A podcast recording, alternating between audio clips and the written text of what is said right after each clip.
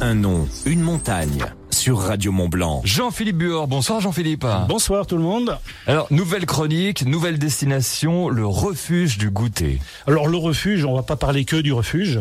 Alors lui, il est certainement euh, le, le refuge le plus connu. Hein, qu'on voit de loin et voilà, qui est quand même une forme très particulière. On va parler également du dôme et de l'aiguille du goûter, euh, qui culmine respectivement à 4304 mètres et 3863 mètres. Euh, le goûter, on avait un petit peu parlé lorsqu'on avait parlé de l'aiguille du midi, puisque vous savez qu'il y a très longtemps, les, les chamonnières étaient tellement pauvres, comme on dit, qu'ils n'avaient pas les moyens pour acheter une, une horloge pour mettre sur l'église, donc ils se servaient de ce qu'ils avaient sous les yeux, et donc ils avaient remarqué que à la mi-journée, le soleil était au-dessus d'une aiguille qui ne servait à rien, qui n'avait pas de nom, donc ils l'avaient appelée l'aiguille de midi.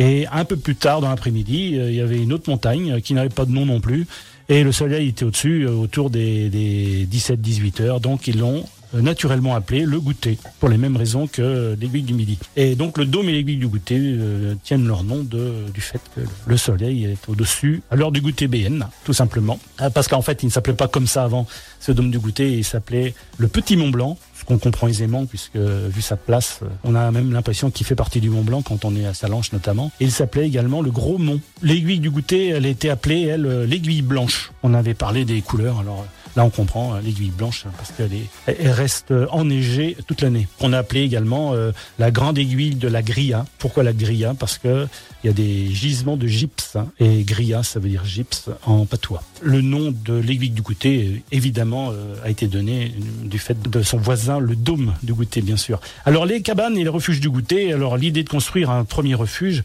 a été lancée il y a très très longtemps puisque c'était en 1784 par des par des chasseurs de, de chamois qui s'appelaient Jean-Marie Coutet et François Guidet. Alors là, on parlait pas de refuge, hein, on parlait d'une euh, cabane, une, guérite même. Enfin, c'était vraiment tout petit. C'est le docteur Loiseau, là, lui, en 1854, qui a fait construire un, abri au sommet de l'aiguille pour y passer la nuit, dans le but d'atteindre le lendemain le sommet du Mont Blanc. Donc, c'était déjà euh, une voie euh, quasi officielle pour atteindre le sommet du Mont Blanc en passant, en passant par les, rochers rouges. Alors, le premier refuge qu'on pourrait dire, qu'on pourrait appeler refuge, un peu digne de ce nom, date de 1859.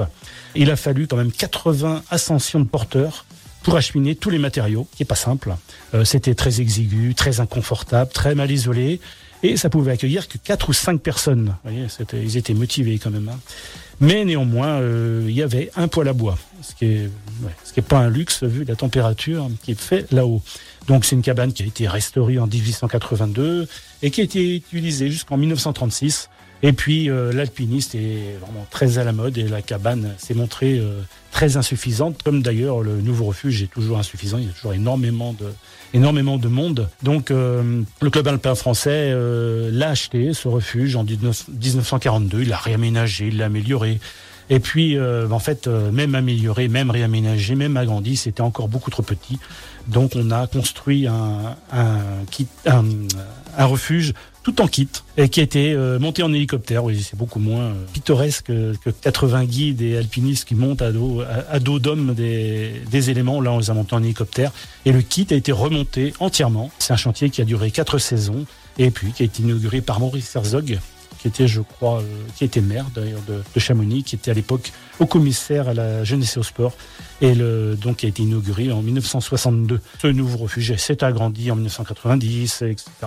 En 2013, on a inauguré le refuge que l'on voit actuellement, qui a la particularité d'être euh, énergétiquement autonome. Donc on n'a pas eu besoin, comme pour le refuge des Cosmiques dont on avait parlé, de, de monter une ligne euh, de 15 000 volts. Et le refuge actuel a une capacité de 120 places, mais il est euh, régulièrement débordé par tous ceux qui veulent faire l'ascension du Mont Blanc. Pour la petite histoire, juste l'ascension du Mont Blanc, je ne sais pas si les auditeurs savent combien de personnes tentent le Mont Blanc chaque, euh, chaque année, enfin chaque été, puisque ça sont, on est au-delà des 20 000 personnes. Merci Jean-Philippe Buor pour cette nouvelle destination, toutes ces belles explications à retrouver dans Origine des noms des montagnes des Deux-Savoies aux éditions Color Verba, ton édition Jean-Philippe d'ailleurs. Absolument. Créé pour ce livre. Merci Jean-Philippe. Merci. Un nom, une montagne sur Radio Mont Blanc.